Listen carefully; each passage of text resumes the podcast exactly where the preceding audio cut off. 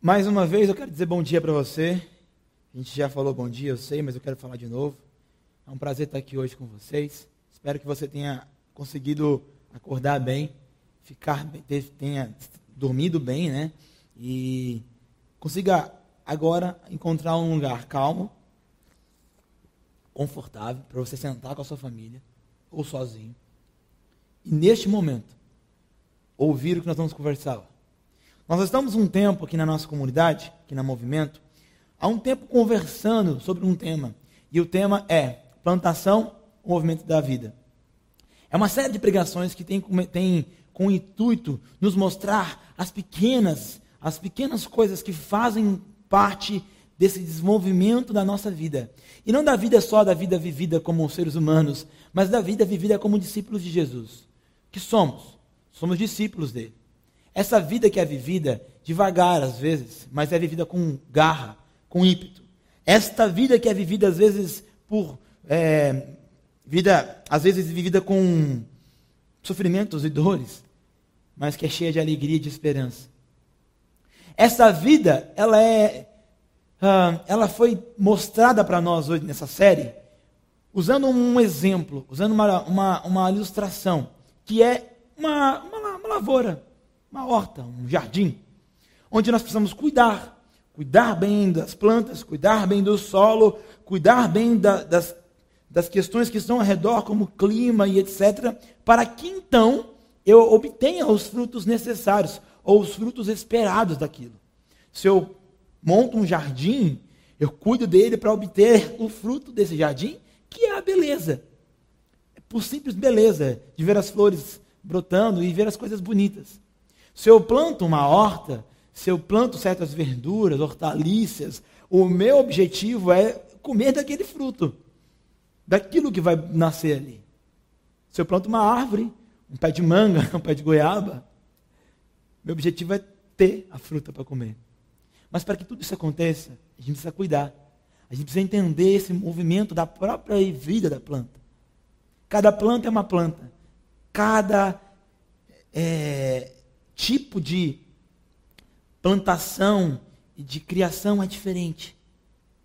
E nós precisamos entender os movimentos de cada um, para então termos os frutos esperados. Hoje, nós vamos falar sobre o ato de saber cuidar. Saber cuidar é uma palavra, é, é uma expressão interessante, porque na Bíblia, esse cuidado de si próprio, cuidado dessa plantação, cuidado da vida, é mostrado na, no exemplo da palavra vigiar. Vigiar. Vigiar é uma palavra muito importante e muito legal, porque vigiar tem a ver com cuidar de algo. A palavra vigilância, então, é a palavra importante para nós hoje, para entendermos sobre o ato de sabermos cuidar. Para isso eu quero trazer um rapaz, um, um senhorzinho de idade muito, muito simpático, que é esse senhor que está na foto aí na nossa tela. O reverendo, o pastor, o amigo Elben Len César. Esse homem foi um homem, um dos homens mais extraordinários que eu conheci. E olha que eu conheci pouco. A minha mãe conheceu muito mais ele. Foi aluna dele, inclusive, foi amiga dele. Esse homem de Deus, chamado Elbelin César, escreveu vários livros. E um desses livros se chama Práticas Devocionais. Neste livro, ele fala para nós um pouco sobre o ato de cuidar, o ato da vigilância, de cuidar da sua própria vida. Nesse livro ele diz assim: a prática da vigilância é a arte de tomar cuidado, todo cuidado para permanecer de pé e proteger-se de uma eventual queda por estar continuamente de sentinela. O que ele está dizendo é o seguinte: que o ato de cuidar, o ato de vigilância, é um ato de eu estar alerta para permanecer de pé, mesmo quando problemas e adversidades podem vir, para que então eu não caia, eu não quebre, eu não veja as coisas acabar. A palavra vigilância, ela evoca para nós um exemplo bíblico de, de, uma prática judaica do tempo de Jesus, do tempo de, de, do, Israel, do Israel antigo. Que era o seguinte: quando eles tinham plantações, quando eles faziam as plantações deles, ou até mesmo quando eles tinham que guardar algo com muito cuidado, eles montavam torres de vigia. torres que tinham mais ou menos dois metros a três de altura, aonde um guarda ficava de sentinela, olhando e vigiando, para que, uma plantação, por exemplo, para que um animal não venha destruir, para que alguém não venha roubar é, as plantações, para que as coisas fiquem como devem estar. E numa cidade, para que os inimigos não venham destruí-la.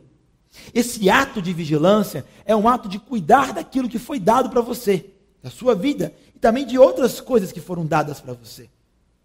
você tá, se você está me ouvindo agora e você é pai, por exemplo, ou é mãe, você sabe muito bem o que é isso, o que é cuidar. Se você é gerente ou, tá, ou trabalha numa área dessa assim, você também sabe disso. Nós temos grandes, eh, grandes exemplos do dia a dia que nos mostram o que é o ato de cuidar das coisas ao redor. E é disso que eu quero falar com você hoje. Para falar disso, eu vou trazer à tona uma outra imagem, que é a imagem que está na sua tela. Para explicar essa imagem, eu quero contar uma pequena história para você. É, eu fui criado por uma mulher, dona Cláudia Guerrar Cancela de Paula, que se estiver me ouvindo agora, beijo para você. fui criado pela minha mãe, né, a Cláudia, numa casa cheia de plantas. Minha mãe sempre teve muita samambaia, muita planta, muita coisa.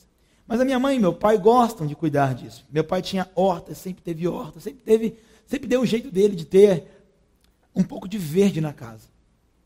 Quando eu fui morar sozinho pela primeira vez, de morar sozinho mesmo, de ter o meu canto sozinho, porque eu saí de casa cedo, mas sempre morei com amigos, morei com pessoas, morei uh, em repúblicas. E aí, quando eu fui morar sozinho de verdade, eu pensei, não, eu quero ter as minhas plantas também.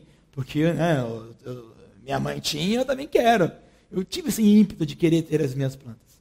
Então eu fui lá e comprei uma samambaia. Bem bonita. E eu morava sozinho, eu era uma pessoa muito solitária, sabe, gente? Eu era meio solitário na vida, assim, sabe? Então eu comecei a, a ter uma relação muito íntima com esse samambaia, entendeu? Ela virou minha amiga, tá ligado? A samambaia era minha amiga. E eu dei o um nome para ela. O nome dela era Jack. Samambaia Jack. Era minha amiga. Então, assim, ela sentava no sofá comigo, né? A samambaia ficava, eu levava ela para os lugares. Foi uma fase meio perigosa minha, tá? Então, não tenho orgulho disso, mas eu fiz. E aí eu lembro uma vez que minha, minha, minha esposa, que na época era minha namorada, foi me visitar, e ela ficou brava porque eu colocava a samambaia em cima do sofá, pra, na hora de ver televisão, essas coisas. E ela queria tirar a samambaia de lá. E eu falei, não, a samambaia tem que ficar aqui. Né? Engraçado isso. Mas sabe o que é interessante? É, é muito comum entre jovens, entre os jovens adultos, pessoas entre 20 e poucos anos até perto dos 40, é muito comum que essas pessoas hoje tenham plantas em casa. Porque a maioria dessas pessoas moram em apartamentos sozinhas, e elas, para tentar quebrar um pouco esse clima, esse clima meio duro, meio seco do AP, de, dessa solidão de estar sozinho, elas enchem a casa de verde. Enchem a casa de verde e também de pets, né? mas esse é um outro assunto para um outro momento. E a maioria das vezes as pessoas escolhem plantas fáceis de cuidar. Samambaias são fáceis de cuidar, ah, suculentas no geral, plantas assim. Quando eu casei, e então minha esposa veio morar comigo, ah, alguns disseram assim: ah, agora vai acabar, porque Tainá chegou, vai acabar com essas coisas de planta indo para lá e para cá. Não acabou, não, só me piorou, na verdade. Tainá encheu a casa de planta mais ainda. Tanto é que a minha vizinha, que eu, no, no AP que eu morava, dizia pra gente que a, minha, a nossa casa era, era floresta amazônica, entendeu? era muita planta lá em casa. Só que daí aconteceu um problema. O, o problema foi o seguinte: começo de casamento, tudo bonito, tudo maravilhoso, né? A casa cheia de planta, e aí apareceu um ser, um ser vivozinho, que eu amo, eu sei, mas que veio para atrapalhar um pouco as coisas. O ser vivo que apareceu foi o Fred. O Fred apareceu. Por que, que o Fred está aqui de novo? Né? Eu já falei do Fred outras vezes aqui. Porque o Fred, por mais especial e lindo que ele seja para mim, que eu amo esse, cachorro, esse ser vivo, esse cachorro é atentado, gente. Você não sabe o que, que, que esse cachorro é? Ele, ele, ele é vira-lata. E vira-lata, né? não só vira-lata, mas o vira-latinha, certo? Para ele não tem limite. O limite do certo e do errado, entendeu? Ele vai pegar, morder, derrubar e rasgar qualquer coisa que tiver na mão na frente dele, fora o fato de que ele era filhote. Então ele derrubou a samambaia, ele comeu a suculenta, ele quebrou vasos de flor na gente, ele derrubou tudo, cara. Nós tivemos que pendurar tudo, botar tudo para cima, porque é, ele acabou com tudo que a gente tinha feito. Então perceba, a gente começou a ter que aprender, eu e Tainá, a cuidar melhor das nossas plantas e cuidar do Fred. A estar de vigilância, porque não era só regar, adubar e tratar bem as nossas plantas. Era impedir que meu cachorro destruísse tudo. Que era um grande desafio para a gente. Quando a gente menos esperava, ele estava lá arrebentando alguma coisa. O ato de vigilância é o ato de estar sempre alerta. Porque a qualquer momento, algo pode dar errado. A qualquer momento, alguma coisa pode vir de ruim. Ou alguma coisa inesperada pode vir e abalar a gente. Quebrar a nossa planta. Derrubar o nosso vaso. Né? Rasgar aquilo que a gente não queria que rasgasse. Cuidar da nossa horta, cuidar da nossa vida, tem a ver em estar em alerta também. Tem a ver em estar, em, estar alerta, porque se a gente não tiver alerta, o inesperado pode pegar a gente. E o inesperado às vezes pode ser bem ruim. É bom estar preparado. É bom estar alerta. E para falar disso, eu quero falar de Mateus 24, 42 e 44. São alguns versículos para falar sobre o ato de cuidar, o ato, a prática da vigilância. Vamos ler o texto? Diz assim: Portanto, vigiem, pois vocês não sabem em que ocasião o seu senhor virá. Entendam isso: se o dono da casa soubesse exatamente a que horas viria o ladrão, ficaria atento e não permitiria que a casa fosse arrombada. Estejam também sempre preparados, pois o filho do homem virá quando menos se esperam. O filho do homem virá quando vocês menos esperam. Vamos falar sobre vigilância hoje. Vamos falar sobre cuidar. E para eu explicar bem esse texto, para eu falar bem com você sobre esse texto, para você sair daqui hoje sabendo o que é vigilância, eu preciso fazer um passeio com vocês. Então, assim, eu, eu quero que você aperte seu cinto, eu quero que você consiga uma poltrona bem confortável, pegue seu copo de água, pegue seu lanche, pegue seu café. E agora, venha comigo numa viagem. Essa viagem é uma viagem muito doida, muito louca. Nós vamos caminhar pelo capítulo 24 de Mateus, para entender o que Jesus está falando no final do capítulo 24. O capítulo 24 começa com Jesus fazendo uma profecia, começando a profetizar sobre uma coisa, sobre o princípio das dores. Se existe uma frase que define muito bem o capítulo 24 de Mateus, é a frase princípio das dores. Eu poderia trocar essa frase para anúncio de um fim, porque Jesus estava saindo do templo e os discípulos olham para ele e falam: Olha, Jesus, como que o templo é bonito, olha como essas pedras são legais. E Jesus falou: Ah, filho, vocês são bestas, viu? Essas pedras aqui não quer dizer nada. Não vai sobrar pedra sobre pedra, vai tudo acabar. Aí os discípulos assim: Mas como assim vai tudo acabar? Jesus falou: Calma, vai acabar. Eu vou contar para vocês como é que vai acontecer. Então, os discípulos ficam tão é, assustados com o fato de que o templo iria ruir e que aquilo que eles tinham como o maior exemplo de, de poder religioso, é, civil, moral, que era o templo de Israel, né? Para os discípulos de Jesus, para os judeus. Aquilo ia acabar. Que eles ficam assim: qual é o sinal, Jesus? No versículo 4 eles perguntam: Jesus, então qual é o sinal? Quais são os sinais que provam para a gente que todas essas coisas vão acontecer? Aí Jesus nos dá pelo menos três sinais, que são as guerras. Jesus fala assim: vai acontecer guerra, nação contra nação. As coisas vão entrar no estado tão profundo de, de guerra, de violência, que até o amor vai acabar. Pai contra filho, filho contra pai. E a galera vai esquecer o que é amar. Guerra guerra.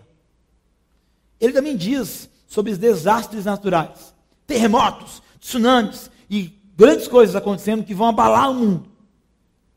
E depois ele também fala de religião. Ele fala que levantariam-se falsos profetas, falsas pessoas, dizendo: Eu sou o Cristo, eu sou o Cristo.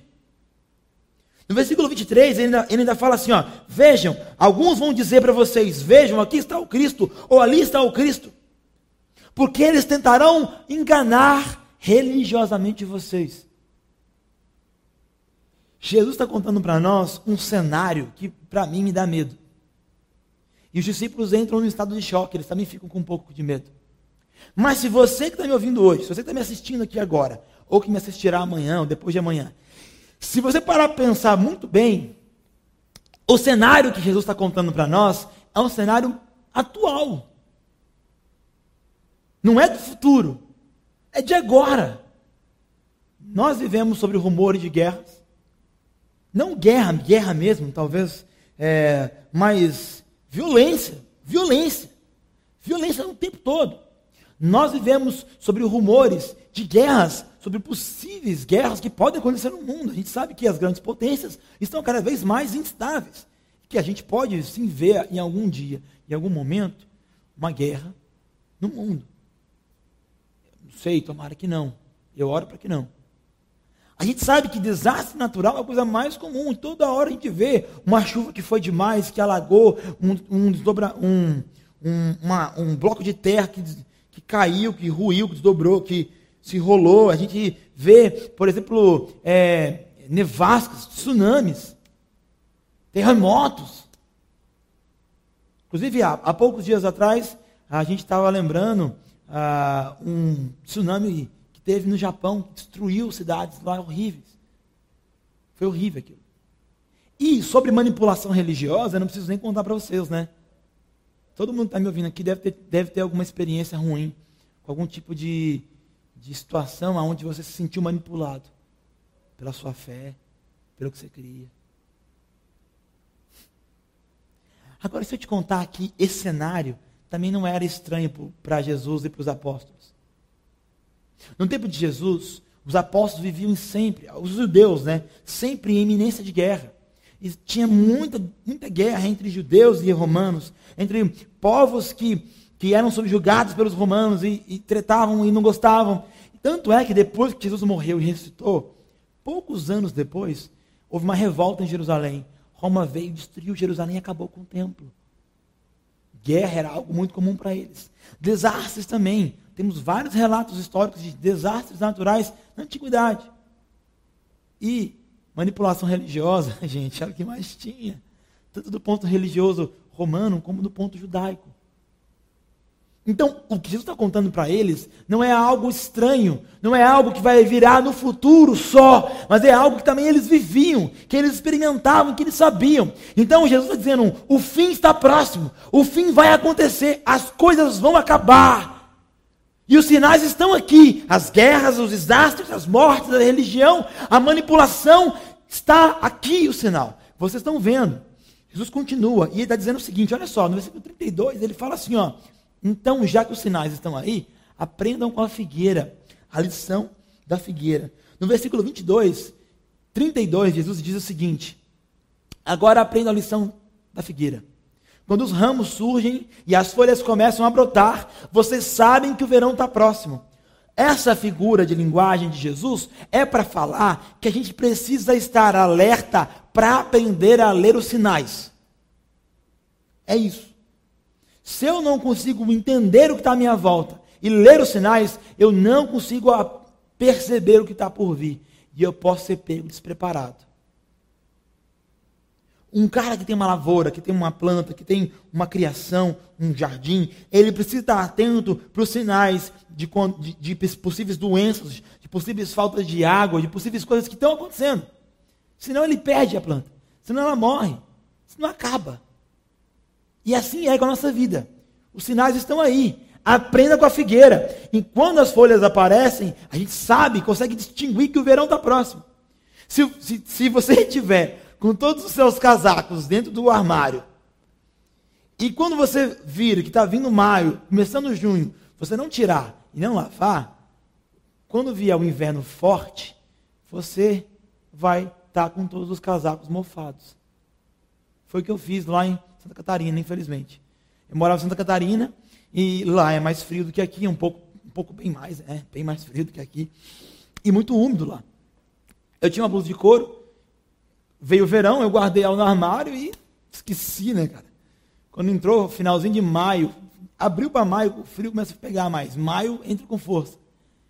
Eu estava com muito frio, cara, e aí não tinha, fui pegar a blusa inteira mofada. Aí tive que tentar lavar a blusa tentar fazê-la secar, porque no inverno o sol não seca nada. E aí eu quase me dei mal, mas deu certo. Salvei a blusa. a gente precisa aprender a ver os sinais. Senão a gente vai ser pego de surpresa. Seremos pegos de surpresa. Jesus continua, dizendo no versículo 36, assim: alerta. Por que alerta? Porque ninguém sabe. Ninguém sabe quando as coisas vão realmente ficar pior. O que Jesus está falando é sobre a volta dele e as coisas que iriam anteceder a volta dele, certo? Quando ele voltasse para olhar o que nós fizemos com esse mundo. E ele está dizendo: ó, você não sabe o que vai acontecer. Você não sabe quando vai acontecer. Você não sabe de que forma exatamente. Você tem os sinais para ler, tem que estar preparado, mas você não sabe quando. Tanto é que nesse texto ele dá um exemplo de Noé. Na época de Noé, se você sabe a história de Noé, senão eu vou te contar. Noé foi um cara que construiu um caixote gigante. E esse caixote era para botar os animais, a família dele, para que no meio do dilúvio o caixote boiasse e eles não morressem afogados. A galera, no tempo de Noé, viu Noé construindo um caixote, ó, porque ele ficou anos construindo. Anos, anos. Não foi dois dias, não, foi, não foram dois anos, quatro, cinco anos. Foram vários anos. Os caras viram Noé construindo. E eles não ligaram. Quando veio o dilúvio, quando eles perceberam, já estavam todos afogados. Aprenda com Noé, porque vocês não sabem quando vai vir. Não sabem quando virá. Se não sabem quando virá, aprendam a ler os sinais e estejam preparados. Aqui Jesus continua dizendo mais uma coisa. Ele diz assim, no versículo 12 e 13, lá no comecinho mesmo, ele diz uma coisa que permeia todo o capítulo, que é o seguinte: mantenham-se firmes. Ele fala, mantenham-se firmes. Depois, lá pelo versículo 23, ele fala assim: ó, não se enganem, não deixem ser enganados, não acreditem em tudo. Depois, mais para frente, ele diz: aprenda com a figueira, como eu já falei. E aí, no versículo 42, ele diz mais uma vez o que nós já lemos: vigiem, vigiem, pois vocês não sabem quando o Senhor virá. Então, já que nós temos problemas, nós temos guerras, nós temos eh, manipulações religiosas, nós temos desastres, nós temos é, dores que estão iminentes e que vão vir e nós não sabemos quando, se ninguém sabe quando é. Então, se a gente tem que aprender a ler o sinal e se virar nos 30 no meio dessa loucura tudo, essa loucura toda, Jesus diz: vigiem, fiquem alertas, porque vocês não sabem quando vai acontecer. Aqui eu quero parar e mostrar para você o que a palavra vigiar significa. Vigiar vem de uma palavra do, do grego aqui, porque a Bíblia, no Novo Testamento, foi escrito em grego. Se você não sabe, estou te contando agora. Essa palavrinha do grego, ela vem de um, ela vem de, uma, de um verbo no imperativo. E se você sabe o que é um verbo no imperativo, você tá, entendeu já. Se não, deixa eu te contar. Né?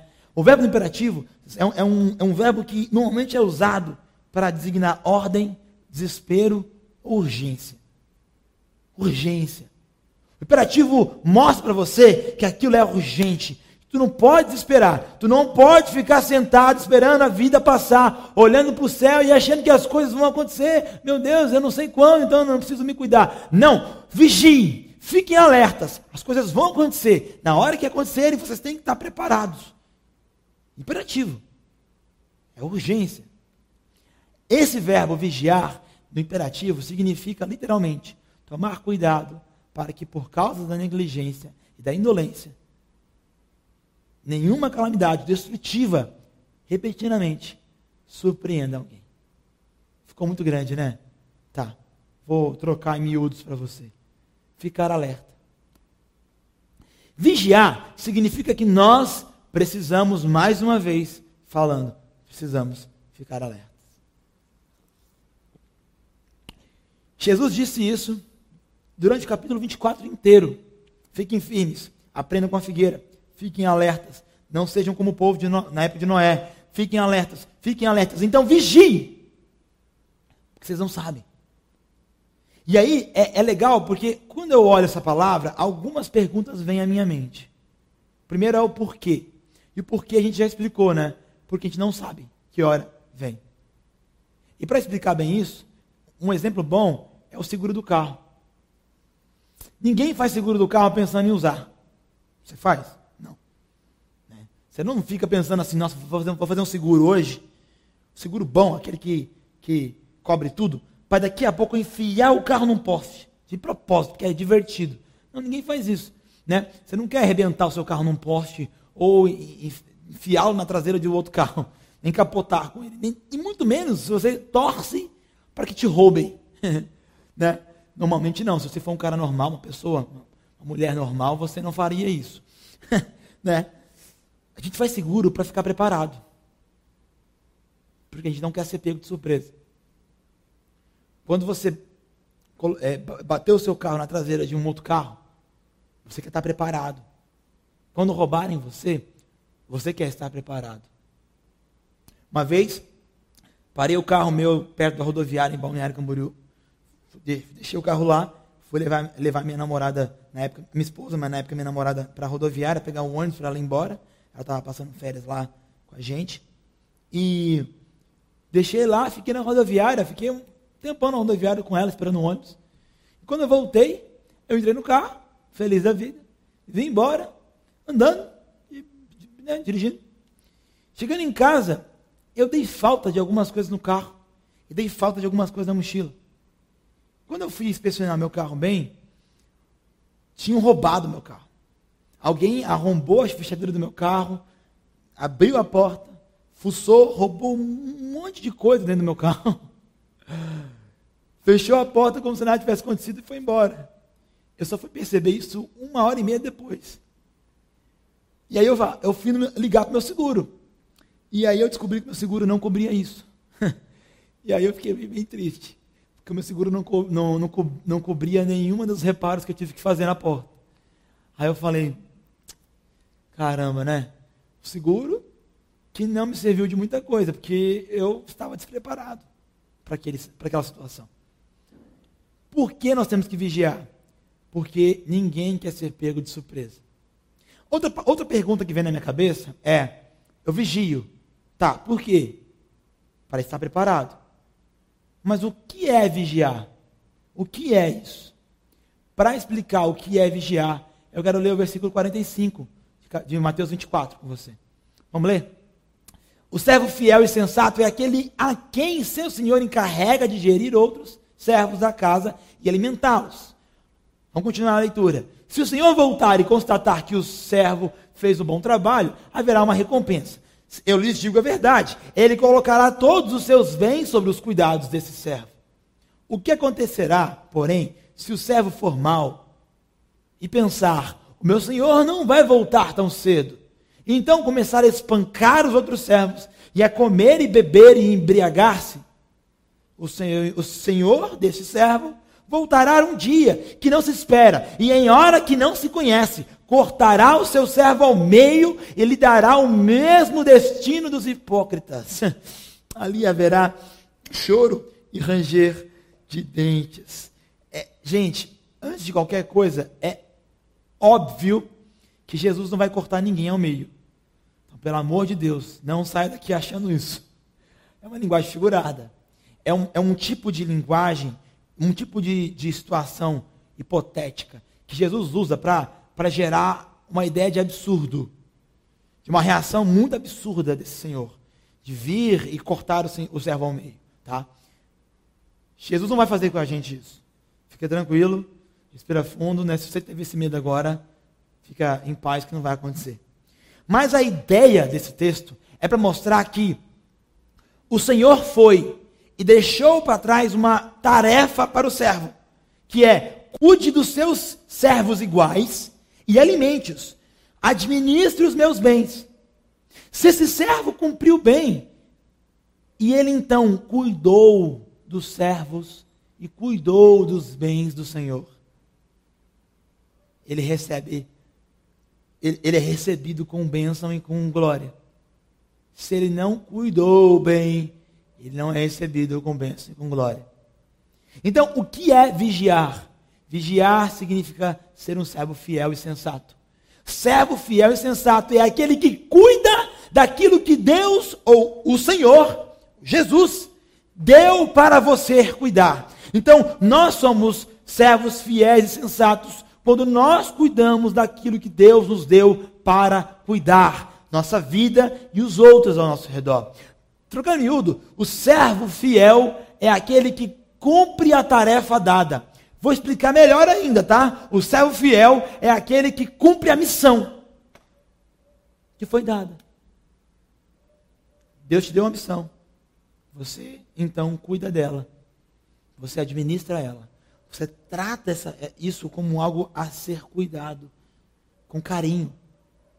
Você pratica vigilância sobre ela. Percebeu como vigilância é muito mais do que ficar parado olhando para uma coisa, cuidando para não dar errado? Tem a ver com cuidar, com tratar, com evitar que o Fred derruba, derrube a minha samambaia, por evitar que as pragas venham e acabem com a, com a plantação, porque aquilo é precioso para mim. Aquilo tem que ser cuidado. No caso do texto, é ainda maior, porque um Senhor deu para o servo algo precioso para ser cuidado. E ele precisa cuidar. Então, a última pergunta que aparece na minha cabeça é a seguinte: eu sei por que eu vigio, eu sei o que é vigiar. Eu vigio porque eu não sei nem a hora, nem o dia, eu não sei de nada. A única coisa que você sabe é que você não sabe de nada. Entendeu? Eu vigio por isso. Vigiar, então, é o ato de cuidar, de administrar bem o que foi nos dado. Entendeu? Então, a última pergunta que é é como isso acontece? Como que se dá isso? Como que a vigilância então acontece? Para falar isso, para terminar, eu quero trazer Mateus 25. Então nós já olhamos o 24 inteiro. nós vamos olhar o 25 agora, tá bom? Prometo que vai ser rápido. Primeira coisa que você vê no capítulo 25 é a parábola das dez virgens. No versículo 1 até o versículo 13, nós temos uma parábola que Jesus conta. Uma parábola é uma história que Jesus conta, uma história fictícia, que ele conta quase sempre para dar uma ideia, para ter uma lição de moral, um fundo de ensinamento aplicável à vida prática dos discípulos. Ok? No capítulo 25, versículo 1 até o versículo 13, Jesus nos conta uma parábola das dez virgens. E na parábola ela, ele diz assim: Ora, tinha dez virgens, cinco eram prudentes, cinco eram preparadas, sensatas, e cinco eram imprudentes, despreparadas e insensatas. Elas tinham que ir até a porta da casa de um noivo e ali esperar com uma lâmpada nas mãos. A lâmpada no tempo de Jesus era uma lamparina com óleo, e aquele óleo ia queimando, então gerava uma luz. Aqui era uma lâmpada, ok? Então ela dependia do óleo para queimar, ok? Show. Essa situação fazia parte de um ritual do tempo de Jesus, era costume lá na cultura deles. Então os discípulos sabiam muito bem o que significava isso para eles. E aí Jesus conta o seguinte: cinco levaram óleo suficiente para passar a noite inteira e esperar o noivo até a hora que o noivo viesse. Cinco não levaram óleo suficiente e numa beirada, no meio da noite, acabou o óleo, elas ficaram des des despreparadas, des desesperadas, e elas chegaram para as outras virgens e falavam assim: ó, por favor, dá óleo para a gente, a gente está sem óleo. Aí as outras também, né, não são bobas, né, falaram assim: ó, a gente não vai dar óleo para vocês, porque se a gente der óleo, não vão ficar sem. Então se vira, vai comprar. Assim foram correndo comprar. Só que no meio tempo de ir comprar, o noivo chegou, as cinco que estavam preparadas entraram na festa. As outras cinco ficaram para trás. Quando elas chegaram, falaram assim, bateram na porta, estamos aqui, pode abrir. O noivo falou, eu não conheço vocês. Mete o pé, vai embora. Não sei quem vocês são. Essa parábola, ela nos ensina que nós precisamos estar preparados. Vigilância tem a ver com preparar a nós mesmos. Vigilância tem a ver com preparar a nós mesmos. Na Bíblia, a palavra óleo, a palavra azeite, é, é, é, essa, essa coisa, azeite, óleo, isso tem um, um simbolismo muito forte.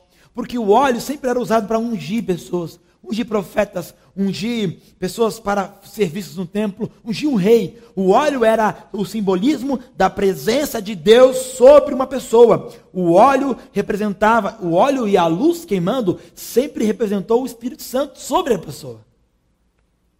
Não é à toa que no Pentecostes o Senhor veio, o Espírito Santo do Senhor veio sobre nós como línguas, como fogo. Essa é uma imagem figurada. Quando Jesus fala de óleo, ele está contando para nós o seguinte: prepare sua vida, cara. Prepare sua vida. Você precisa estar preparado. Enche a tua lamparina com óleo. Entende?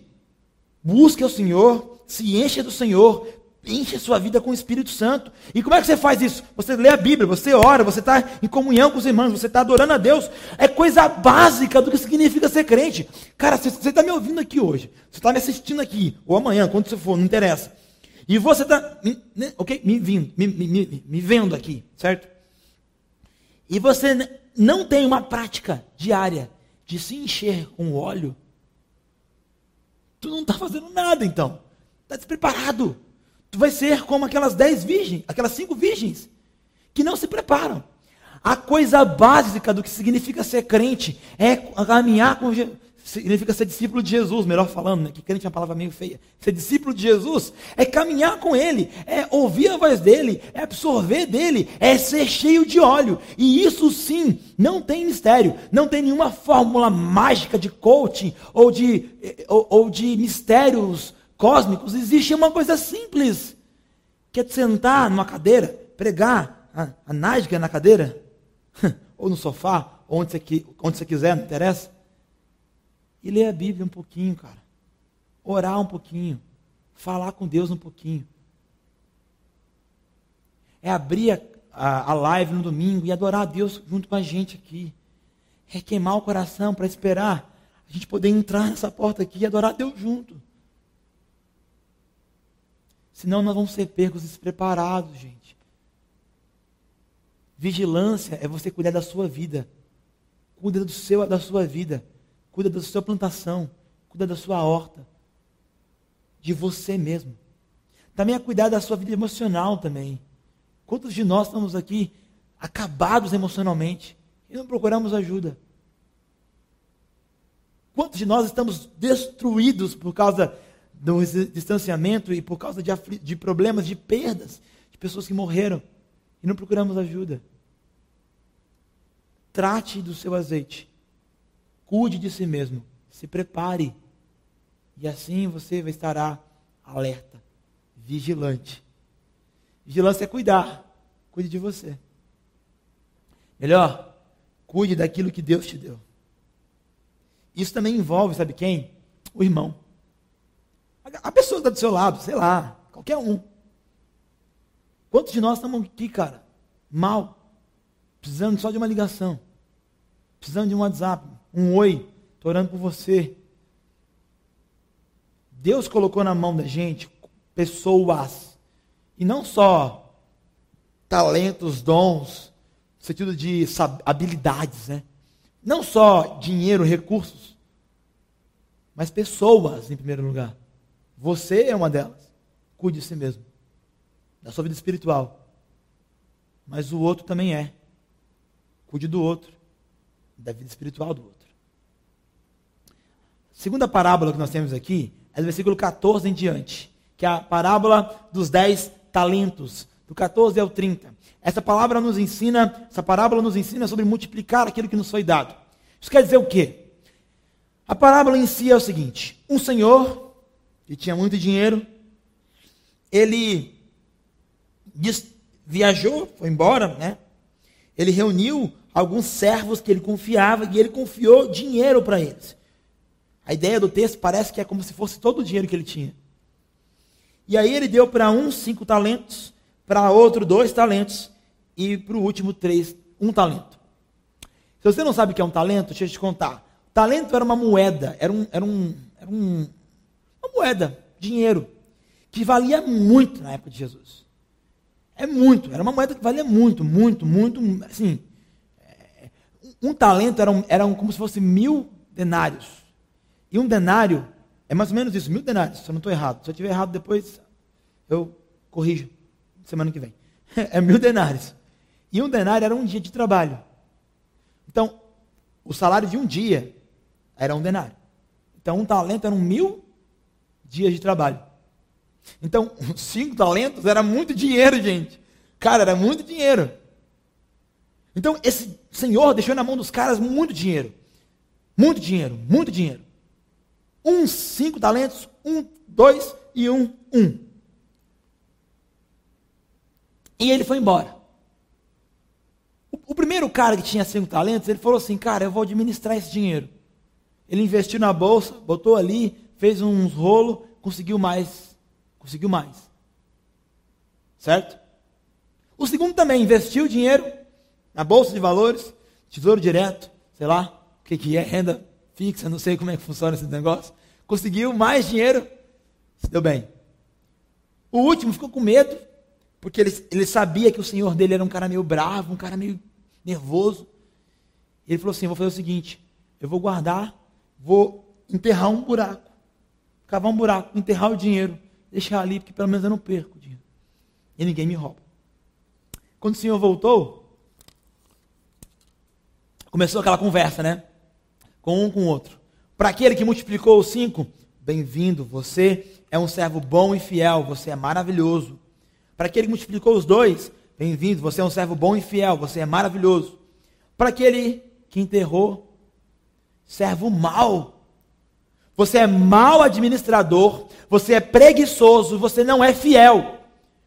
Você não soube, não soube pegar aquilo que eu lhe dei como precioso e cuidar, principalmente para que aquilo multiplique. Aqui tem um ponto legal de pensar o que é vigilância. A vigilância é pegar aquilo que Deus nos deu, cuidar, mas não cuidar para colocar uma cerca ao redor e proteger para que nada venha atrapalhar, mas multiplicar. Sabe o que significa multiplicar? Significa que a vigilância é dinâmica. É dinâmica. Não é o ato de ficar estático, passivo, olhando para algo e cuidando de algo. Se fosse isso, o último servo era o mais correto, porque ele guardou o dinheiro e cuidou do dinheiro, para ninguém mexer. Mas não é.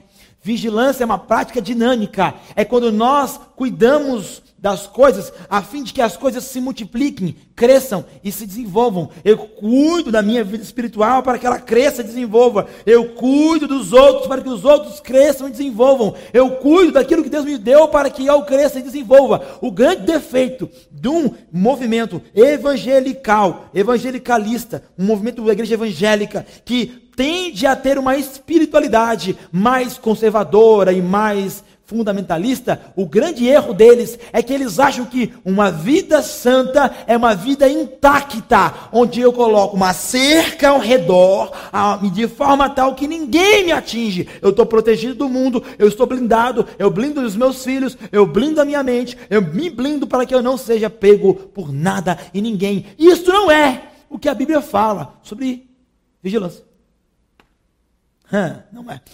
Sabe por que, que não é? Porque vigilância é um ato dinâmico, aonde eu me abro para o mundo, eu me arrisco e eu então multiplico as coisas boas que Deus me deu. Eu não tenho que ficar dentro de uma cerca, de um quadrado. Eu tenho que viver. Uai. Experimentar a vida. Comer, beber, chorar, rir. Viver com as pessoas. Me alimentar. Mas, detalhe, com um, o óleo cheio.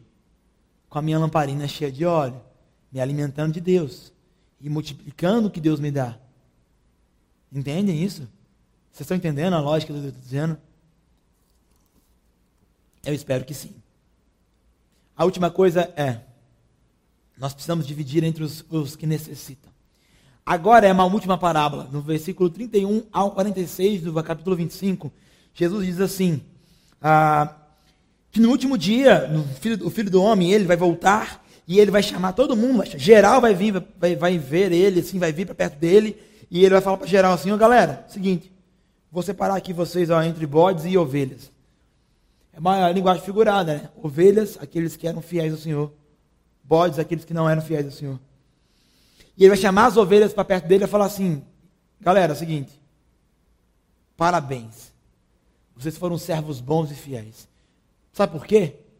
Porque vocês me deram de comer, me deram de beber, me deram de vestir, me deram casa quando eu fui estrangeiro e me visitaram quando eu estava preso. Aí os caras vão falar assim, mas quando é que a gente fez isso, Jesus? Porque eu não me lembro de ter visto o Senhor andando por aqui e te alimentar. Aí Jesus vai dizer: quando vocês fizeram isso pelos pequeninos, os que precisam, vocês fizeram para mim. Alimentar, cobrir, vestir, matar a sede, dar casa, visitar na cadeia. São situações extremas de calamidade, de necessidade, em que as pessoas estão, elas experimentam, elas vivem, e quando nós fazemos para eles, fazemos também para Jesus, como se eles fossem o próprio Jesus. E os bodes? Os bodes são aqueles que não cumpriram o dever, que não compartilharam. Por quê? Porque quando Jesus estava doente, não foram visitar. Quando Jesus estava com fome, não deram de comer, com sede, não deram de beber, sem casa, não deram de, de morar, sem roupa, não deram de vestir, e preso, não foram visitar. E os caras vão dizer assim, mas quando? Jesus vai, vai responder a mesma coisa. Quando vocês não fizeram por aqueles que precisavam, vocês não fizeram para mim. Não é para os outros, é para mim. O que Jesus está dizendo é que a nossa espiritualidade, ela tem uma ligação absurdamente direta com a forma com a qual eu trato o outro. Como eu trato, como eu, eu gerencio os meus bens, aquilo que eu tenho, e como eu gerencio a vida dos outros também. Vigilância é o ato de dividir aquilo que eu multipliquei, para então os outros também terem e não faltar para eles, a fim de que quando eles tiverem o suficiente e, e multiplicado, eles também dividam com outros. E o que eu estou falando aqui é algo básico da Bíblia. Eu me encho do Senhor, encho a minha lamparina com meu óleo, eu me alimento de Deus, eu oro, eu leio a Bíblia, eu busco o Senhor, eu multiplico isso, eu multiplico a minha vida nos outros, eu multiplico aquilo que Deus me deu para os outros, e então eu divido. Eu olho para a vida do outro, eu cuido do outro, eu cuido da espiritualidade do outro, eu trato o outro, eu pego aquele que chegou agora na comunidade, pego pela mão e falo assim, mano, vem aqui, eu vou caminhar com você, porque caminharam comigo.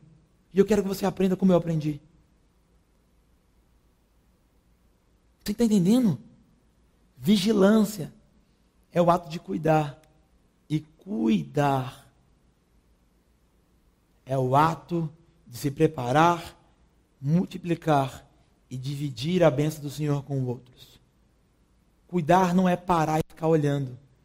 Cuidar é dinamismo, alimentar, suprir, limpar, estar junto. Viu como que cuidar é dinâmico, é movimento?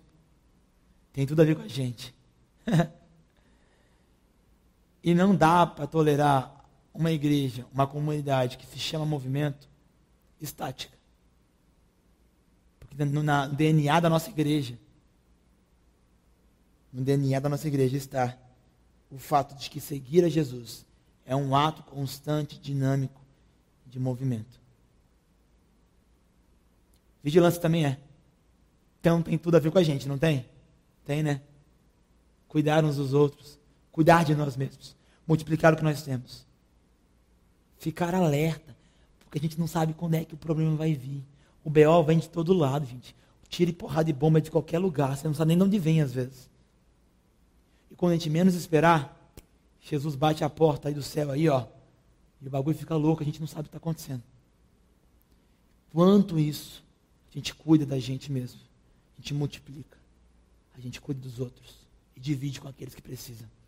Tanto do ponto de vista espiritual, mas especialmente, principalmente, do ponto de vista material. Nós nunca vivemos situações tão absurdas como as tais que nós estamos vivendo hoje onde pessoas precisam literalmente de um pacote de arroz, de roupa, de serem visitadas na doença. Por mais que a gente não possa né, ir lá no leito do hospital, a gente pode se fazer presente. Espiritualidade, vigilância, tem a ver com cuidar do outro também. Cuidar do outro. E é um negócio assim, né? Ou você faz, então cumpre a tarefa, a missão, ou você não faz e não cumpre a missão. Mano. Não tem meio termo, tá ligado? Ou você cumpre a missão, ou você não cumpre. Não tem meio termo. É pai dizer isso? É pai. É meio pesado? É pesado. Eu peço perdão se, se eu estou chocando alguém. Mas eu não peço perdão, não. É a palavra de Deus. É o que está na Bíblia. Sabe? Choca mesmo, porque a gente, a gente é confrontado com isso. Vigilância é isso, cara. É cumprir, é ser servos bons e fiéis, que fazem aquilo que o Senhor nos deu, que cuidam daquilo que o Senhor nos deu para cuidar, uns dos outros, de nós mesmos. Para terminar, Jesus, no versículo 20, versículo 1, do capítulo 26, do próximo capítulo, ele diz assim: Quando Jesus terminou de falar, então olha só, depois de Jesus falar o 24, falar do fim dos tempos, falar da vigilância e explicar o que é vigilância no capítulo 25, depois de tudo aquilo, 24 e 25, Jesus terminou de falar e ele então disse para os discípulos assim: com você, como vocês sabem, a Páscoa começa daqui a dois dias. E o Filho do Homem será entregue para ser crucificado. Como vocês sabem, a Páscoa é daqui a dois dias. E o Filho do Homem será entregue para ser crucificado. A Páscoa é daqui uma semana, na verdade. Para nós, né? Para nós hoje. Hoje, inclusive, é domingo, domingo de Ramos, que a tradição fala, né? Que marca a entrada de Jesus em Jerusalém. Ah, tudo isso que nós falamos hoje, e tudo que nós estamos falando nessa série, só faz sentido por causa de uma coisa. Porque o Filho do Homem se entregou por nós. E se entregando por nós, ele cumpriu de, por excelência a missão que ele nos deu. Se a nossa missão é cuidar, vigiar, ser vigilantes sobre nós mesmos e sobre os outros, ele fez isso. Ele se entregou por nós. Ele viveu, morre, ele nasceu, viveu e então morreu por nós, provando que a prática da vigilância é uma prática de vida, de dinamismo que ele viveu. Ele viveu. E aí você fala para mim assim, tá, mas eu, eu, eu, eu, eu não consigo, eu vacilo, eu não consigo estar vigilante nem com a minha vida, nem prestar atenção nas coisas que eu faço, eu dou conta. Tudo bem, calma. Os apóstolos também não fizeram isso. Olha só, Jesus, quando foi com eles para um lugar chamado Getsemane, disse: Sente-se aqui enquanto eu vou ali orar. Levou consigo Pedro e dois filhos de Zebedeu, né? Tiago e João. E começou a ficar triste e angustiado. Ele disse assim: ó, Minha alma está profundamente triste, a ponto de morrer, disse ele. Fiquem comigo e vigiem. Jesus convidou os discípulos para vigiarem com ele, para ficarem alerta com ele, para cuidar dele. E sabe o que os discípulos fizeram? Encontrou os caras dormindo, porque eles não foram capazes de vigiarem com ele. Aí Jesus voltou para orar de novo. E quando Jesus estava orando, quando ele voltou de novo para perto dos discípulos, de Pedro, Tiago e João, sabe o que ele encontrou? De novo os discípulos dormindo. E aqui que está o ponto. Quando ele, descobre, quando ele volta e os caras estão dormindo, Jesus fala assim: ó, vejam, chegou a hora. O filho do homem está prestes a ser entregado nas mãos dos pecadores. Sabe o que significa chegou a hora? Significa assim, ó, você perdeu o tempo. Vocês perderam o time. Vocês não viram os sinais. Não estavam alertas. Não vigiaram. Não cuidaram de mim. E perderam o último tempo comigo. Sabe o que me deixa. o que me deixa mais confortado? É que os apóstolos erraram. Eles não vigiaram. E, ok, isso aconteceu. Jesus morreu. Ele se entregou por nós. Ele morreu por nós. Só que depois disso, os próprios discípulos entenderam e passaram a viver uma vida em alerta, vigiando, cuidando e cumprindo a missão que Jesus deu para eles. Tudo porque eles olharam para uma cruz e viram Jesus morto por, ela, por eles. Eles olharam para um túmulo vazio e viram um, um, as marcas de um corpo que não estavam lá mais. Então, Tudo que nós estamos falando aqui hoje só faz sentido. Toda essa série de pregação, todo esse mundaréu de coisa, essa coisa arata toda que nós estamos falando aqui, só faz sentido, porque um dia, um dia nasceu uma criança, essa criança chamada Jesus, que significa Deus salva, o nome dele já dizia, Deus salva. Esse, esse Jesus viveu, cresceu, esse Jesus foi feito Cristo por nós, viveu por nós, morreu por nós e venceu a morte por nós. E é isso que dá sentido à nossa existência, é isso que dá sentido à nossa vida, é isso que dá sentido à própria Bíblia, porque a própria, a própria espiritualidade não faz sentido se não for fundamentada no fato de que há uma mensagem poderosa que é Deus nos ama ao ponto de entregar o Filho por nós. Então, nós podemos vigiar e cuidar uns dos outros. nós podemos cuidar daquilo que Deus nos deu. Alertas. Mas cuidando. Para a gente terminar, vamos refletir sobre três coisas, tá? Primeira coisa. Você se sente preparado, ou preparada também, como as virgens prudentes estavam? Eu quero falar bem da área espiritual mesmo aqui agora. Você tem se preparado? Tem se alimentado? A gente precisa prestar atenção nisso. Porque a espiritualidade não é uma prática moral. A espiritualidade do caminho de Jesus não é uma prática ética. E nem um rito religioso. Ela é uma lamparina cheia. cuidado com a sua vida. É alimento diário.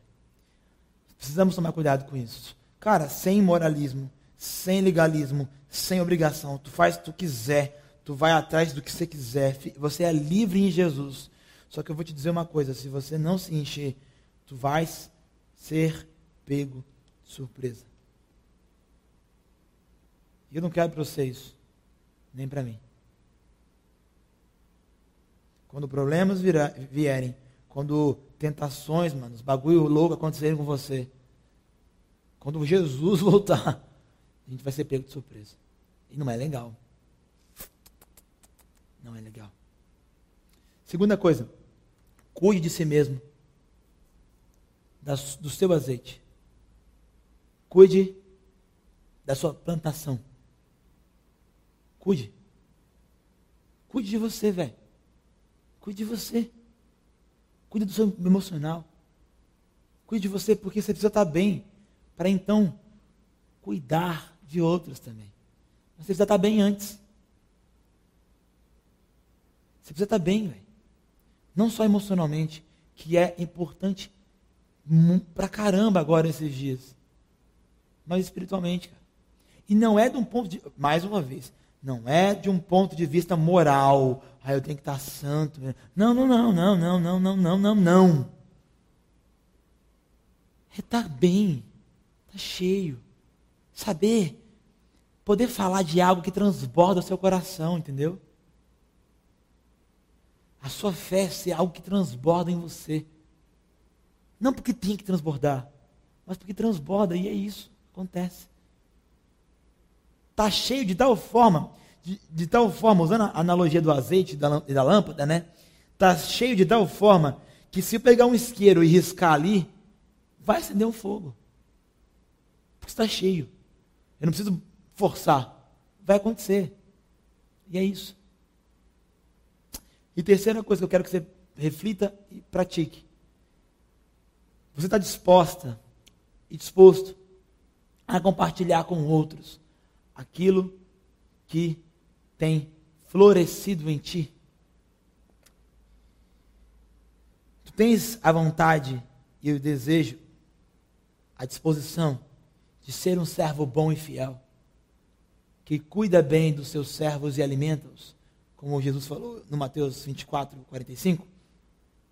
Tu tens o desejo de ser como as ovelhas de Mateus 25, que alimentaram os que estavam com fome, deram água para os que estavam com sede, deram roupa para os que estavam nu, visitaram os doentes, visitaram os presos e deram casa para os sem casa. A movimento, ela é uma comunidade que hoje faz isso pelas pessoas que entram aqui. Nós somos isso, você é isso. A gente precisa pensar nisso, porque a prática da vigilância perpassa também o ato de cuidar pelo outro, cuidar do outro. A espiritualidade também perpassa o ato de cuidar do outro. Isso não é obrigatório, isso não é impositivo, isso não é algo doloroso, isso é algo que faz parte do DNA de uma comunidade que está em movimento, em dinamismo, esse dinamismo que é cuidar uns dos outros. E fique alerta, porque senão o Fred vai lá e derruba a sua samambaia. E aí pode dar errado. Eu queria terminar pedindo para você olhar para essa imagem. Porque a gente esquece, às vezes, em quem nós cremos. A gente esquece que o nosso Senhor sabe o que é sofrimento e dor, o que é morte, o que é perda. E a gente esquece que nós servimos a Ele. A gente não pode esquecer disso. Senão a gente não vai saber nem cuidar das pessoas. Senão a gente não vai saber nem vigiar. Aí a prática da vigilância se perde, não faz sentido. Eu quero que você lembre de não esquecer que aquele que morreu também ressuscitou. E prometeu que vai voltar. E quando ele voltar, nós estaremos preparados, vigilantes, alertas, cuidando dos outros, cuidando de nós mesmos, multiplicando e compartilhando aquilo que ele nos deu. Em nome dele, de Jesus Cristo, nosso Senhor. Se prepare para a semana que vem, cara. Uma semana que vem é a Páscoa. Além de almoçar com quem mora com você, além de comprar um chocolate que é gostoso e faz bem, tire um momento domingo que vem para você lembrar de Jesus. É óbvio, tem que lembrar todo dia, mas para lembrar especialmente disso. E agradecer a Deus, porque Ele morreu e ressuscitou. Então tudo faz sentido. Tudo faz sentido. E assista o culto semana que vem, tá? Vai ser muito bom. Vai ser legal.